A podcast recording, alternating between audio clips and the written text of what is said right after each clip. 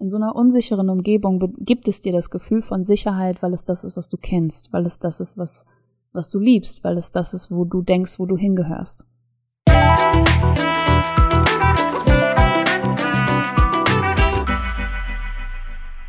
Hallo und schön, dass du eingeschaltet hast. Vielleicht bist du zum ersten Mal hier, vielleicht bist du auch zum wiederholten Mal hier auf diesem Podcast gelandet.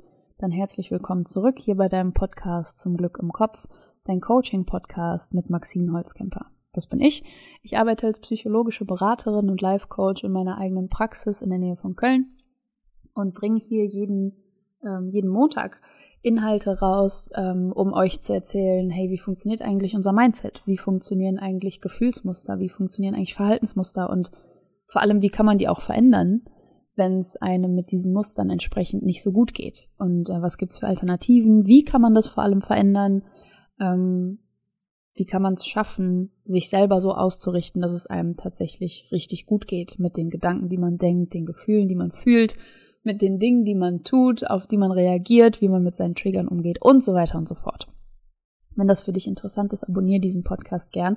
Denn heute in dieser Folge geht es um ein sehr, sehr spannendes Thema. Und zwar habe ich ähm, ein Seminar bei Tony Robbins besucht und der hat ein Bild mitgegeben, das uns super deutlich macht, warum wir so sehr darauf beharren zu bleiben, wie wir sind und wie wenig Sinn das macht und wie natürlich es trotzdem ist. Und mir standen die ich habe eine Gänsehaut bekommen, mir standen die Nackenhaare zu Berge und ich war sehr berührt davon und das will ich dir heute mitgeben, weil das einfach in seiner eigenen Perspektive sich selbst gegenüber auch so vieles verändert, einfach nur indem man dieser Metapher zuhört, weil die trifft echt den Nagel auf den Kopf. Und wenn du gespannt bist, was ich hier erzähle, Spannungsbogen aufbauen äh, kann ich ja gut, dann äh, bleib jetzt auf jeden Fall dran. Wir springen jetzt auch direkt in die Folge und ich wünsche dir ganz viel Spaß dabei. Bis gleich.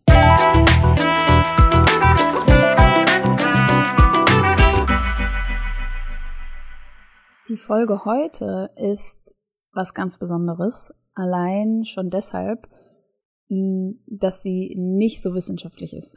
Normalerweise durch meinen psychologischen Hintergrund und durch meine psychologische Ausbildung, das Studium, ähm, bin ich ja gerne schon mal so wirklich psychologisch unterwegs und erzähle gerne über Botenstoffe, erzähle gerne über Synapsen, erzähle gerne über Nervenbahnen und ähm, solche Dinge. Und äh, darüber, wie Gefühle auch zum Beispiel biologisch zustande kommen, warum wir Gefühlsgewohnheiten ausbilden können und warum das wissenschaftlich einfach passiert. Und heute geht's aber in eine ganz andere Richtung. Und zwar geht's heute um eine Metapher, es geht um eine Geschichte. Und die hat mich aber so bewegt und die ist einfach so treffend und so, so einprägsam, finde ich, ähm, dass ich die auf jeden Fall teilen wollte. Und hör dir die einfach mal an und schau mal, was die mit dir macht, weil irgendwas wird sie mit dir machen und irgendwas wirst du damit verbinden und in irgendeinem Aspekt wirst du dich auch selber wiederfinden können. Ähm, deshalb habe ich gedacht, okay, ich mache darüber eine Podcast-Folge, da führt gar kein Weg dran vorbei. Und zwar kannst du dir einmal vorstellen, ich erzähle ja auch immer öfters, ne, dass ich selber in Coachings bin. Ich meine, offensichtlich glaube ich an das Konzept der Persönlichkeitsentwicklung und an Coachings. Ähm, das ist ja meine ureigene Branche hier, deshalb ähm, gebe ich da ja öfters auch Einblicke in die Coachings, die ich gebe, in die Coachings, die ich nehme. Und ähm, so war das jetzt auch hier der Fall. Ich habe ein Seminar besucht von Tony Robbins. Vielleicht kennst du den. Ähm, wenn du schon länger im Bereich Persönlichkeitsentwicklung unterwegs bist, dann ist er dir auf jeden Fall schon mal begegnet, vielleicht sogar auf Netflix. Ähm, weil das einfach so der Pionier ist der ähm, Coaching-Geschichte oder des äh, Persönlichkeitsentwicklungsmarktes. So der ähm,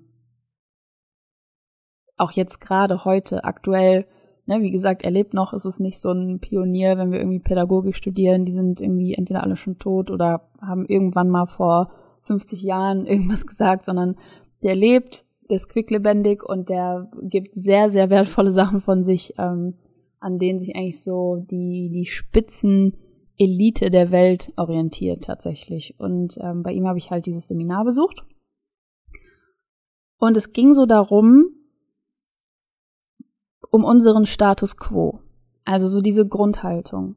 Ähm, warum möchtest du dich verändern? Warum möchtest du dich nicht verändern? Warum gibt es Leute, die sich nicht verändern, obwohl ihre Situation nicht lebenswert ist? Warum beharren wir so darauf? Warum brauchen wir unsere Gewohnheiten so sehr? Und warum können wir die brechen? Oder wann fällt es uns leichter, die zu brechen? Und was braucht es auch so an äußeren Umständen und vor allem an der inneren Haltung? Was für eine innere Haltung brauchen wir, um Durchbrüche zu erleben, um Veränderungen möglich zu machen, ne? um von unseren Gewohnheiten eben uns abzuwenden und die Komfortzone zu sprengen und mal was Neues zu probieren, mal Grenzen zu testen und so weiter. Was braucht es da für eine innere Haltung? Und dann hat er dieses Bild genannt von emotionalem Zuhause, von emotional homes.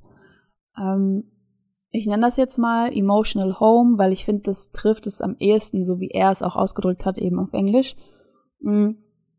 Und er hat gesagt, ihr kennt ja alle Leute aus Hurricane-Gebieten.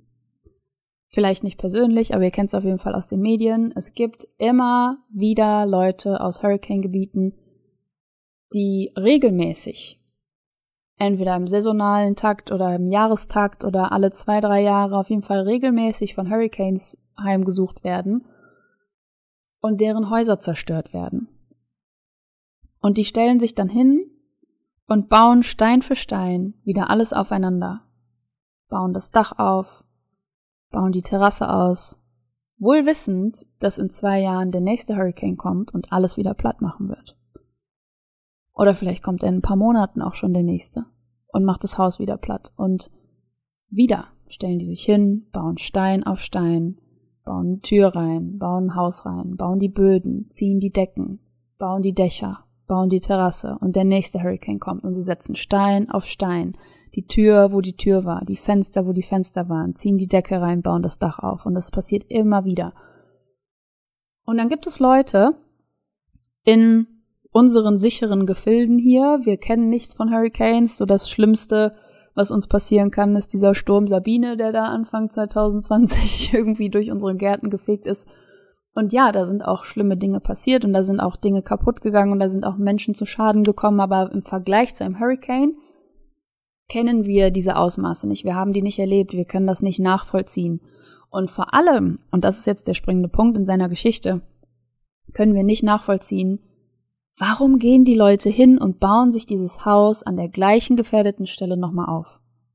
Warum macht man das? Jeder Mensch mit gesundem Menschenverstand würde doch sein Haus das zweite Mal woanders bauen, in einer sicheren Umgebung, in einer Umgebung, wo keine Hurricanes vorkommen, der würde doch auswandern. Ich würde doch auswandern. Ich würde doch nicht im Jahr zwei Hurricanes mitmachen und da wieder von Grund auf starten. Jedes Mal aufs Neue. Und dann hat er eine Sache gesagt. Und zwar, die Leute bauen immer wieder genau da ihr Haus, weil es ihr Zuhause ist. Es ist nicht einfach ein Haus. Das ist deren Zuhause. Und das ist ein Unterschied, weil Zuhause ist dir vertraut. Du kennst die Umgebung. Du kennst den Weg zur Schule. Du kennst deine Nachbarn. Und deine Nachbarn bauen jedes Mal mit dir wieder das gleiche Haus auf. Und du bleibst da. Du gehst nicht, weil das dein Zuhause ist, weil das vertraut ist, weil das Sicherheit bedeutet. Wie paradox, oder? Es bedeutet Sicherheit. In so einer unsicheren Umgebung gibt es dir das Gefühl von Sicherheit, weil es das ist, was du kennst, weil es das ist, was, was du liebst, weil es das ist, wo du denkst, wo du hingehörst weil es normal für dich ist, da zu wohnen. Und deshalb bauen sich die Leute aus immer wieder der gleichen Schutt und Asche immer wieder ihr gleiches Haus. Schutt und Asche, neues Haus. Schutt und Asche, drittes Haus. Schutt und Asche, viertes Haus und so weiter und so fort. Und dann geht er hin, also Tony Robbins, und sagt, hey, und die ganze Welt schaut zu und fragt sich, hey, why don't they move? Why don't they move? It makes no sense. Why don't they move? Das heißt, für, für eine Person kann eine Vorgehensweise der ganze Kosmos sein, das ganze Universum, die ganze Welt kann es bedeuten, immer wieder da das Haus aufzubauen, während sich der ganze Rest der Welt fragt, why don't they move? Im Sinne dieser Menschen, ne? also warum, warum moven die nicht? Warum ziehen die nicht weg? Das wäre viel sicherer. Die müssten immer wieder das gleiche Leid nicht aushalten. Die könnten sich das sparen. Warum? Why don't they move? Why don't they move? Und dann hat er was gesagt und da schlägt sich jetzt die Brücke in dieser Geschichte. Und er meinte, People have their emotional homes. Und diese emotional homes, die können zerstört werden. Wir bauen sie immer wieder auf. Und die können uns zerstören und wir bauen das gleiche emotional home immer wieder auf. Dieses emotional home, das ist uns vertraut. Und das kennen wir und wir wissen, worauf wir uns einlassen. Und wir gehören halt eben dahin. Das ist unser emotional home. Und egal wie oft wir in diesem emotional home zerstört werden, wir bauen das emotional home immer an der gleichen Stelle wieder auf, weil es das ist, was wir kennen, weil es das ist, wo wir denken, wo wir hingehören. Und die, was ist dein emotional home? Was ist dein emotional home? Gibt es Leute in deinem Umfeld oder gibt es Leute, die du dir vorstellen kannst, jemand auf der ganz anderen Seite der Welt, wenn der deine Geschichte sehen würde, wenn der dein emotional home sehen würde, also dein Innenleben, dass du, welche Gefühle du mit dir rumträgst, welche Reaktionen, welche Trigger du mit dir rumträgst. Könnte es rein hypothetisch Leute geben, die sich denken würden, hey, änder das doch. Änder das doch, heil es doch. Schau doch, dass du, dass du da rauskommst. Schau doch, dass du das ablegen kannst. Du musst nicht mit dieser Scham rumlaufen. Du musst dieses Schuldgefühl nicht auf deine Schultern packen. Und vielleicht gehört dieses Schamgefühl oder dieses Schuldgefühl einfach zu deinem emotional home.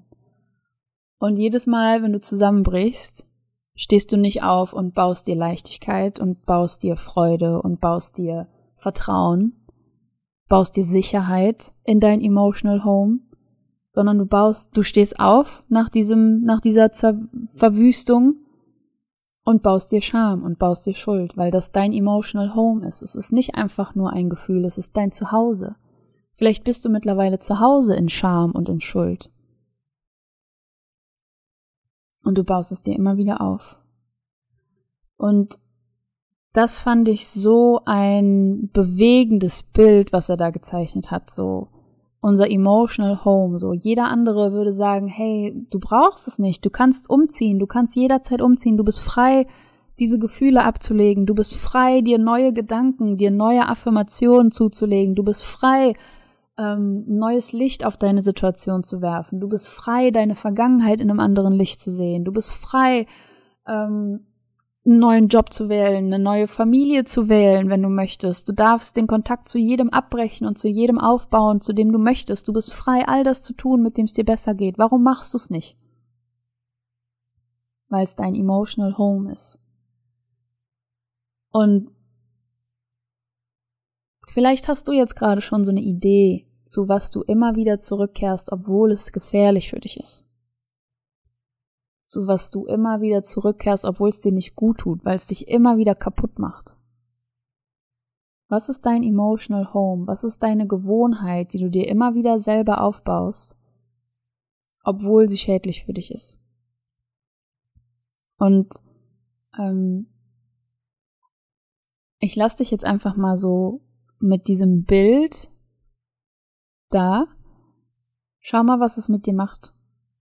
Vielleicht hast du das Gefühl, boah, jetzt ist der Groschen gefallen, das ist mein emotional home und ich kann umziehen. Ich muss nicht immer wieder auf den Hurricane warten. Ich kann umziehen und ich weiß jetzt auch, was mich in meinem emotional home hält, aber dieses Gefühl, dieses diese Gewohnheit, die kann ich mir überall anders wieder aufbauen, jederzeit in einer sicheren Umgebung, mit einem sicheren Set an Gefühlen, mit einem bestärkenden Mindset, mit einem bestärkenden Heartset. Welches Home, welches emotional Home möchtest du renovieren? Was für eine neue Farbe soll an die Wände? Was für eine Farbe soll dein Dach haben? Aus welchem Material willst du dein emotional Home bauen? Baust doch bitte aus etwas, was dich bestärkt, was dich beflügelt, was dir gut tut, was, was dich, was es einfach lebenswerter macht, was dir Freude bereitet, was dich leicht fühlen lässt. Bau es doch bitte aus diesem Material. Bau nicht immer nach Zerstörung dein, dein schädliches Emotional Home wieder auf, dein unsicheres Emotional Home. Was sind Dinge, von denen du loslassen kannst? Was sind Dinge, von denen du mehr möchtest? Welche Sicherheit möchtest du mehr? Welches Gefühl möchtest du mehr? Und schadest du dir, indem du dir gerade dieses Emotional Home aufbaust, was du gerade baust?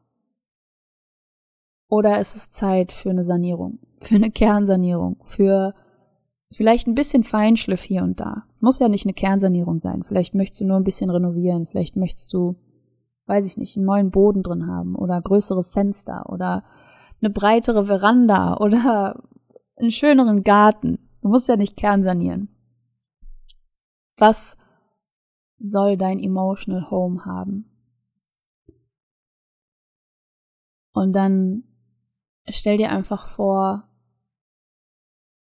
dass die Leute in den Hurricane-Regionen ihr Zuhause immer wieder in der Gefahrenzone aufbauen, weil es das Zuhause ist, weil sie das kennen, weil das vertraut ist, weil es sicher ist. Aber wo sie hinziehen würden, da ist es noch sicherer.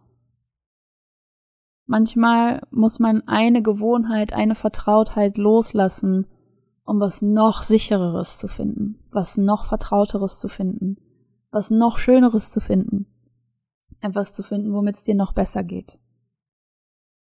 Ich wünsche dir, dass du das wählst. Und das wünsche ich dir nicht als Coach, dass du das in einem Coaching machst bei mir. Mach das in der Therapie, wenn du möchtest. Mach es in einem Coaching, wenn du möchtest. Mach es mit mir, wenn du möchtest. Mach es mit einem anderen Coach, wenn du möchtest. Mach es komplett alleine und auf deine eigene Art und Weise, wenn du möchtest. Aber renovier dein emotional home. Es ist Zeit. Das rate ich dir, wie gesagt, nicht als Coach, sondern einfach als Botschafterin für mentale Gesundheit. Was ist dein emotional home? Wir hören uns einfach nächste Woche Montag wieder, denn ich finde, du verdienst Erfolg, Zufriedenheit und Glück. Keep the good, change the rest. Deine Maxine.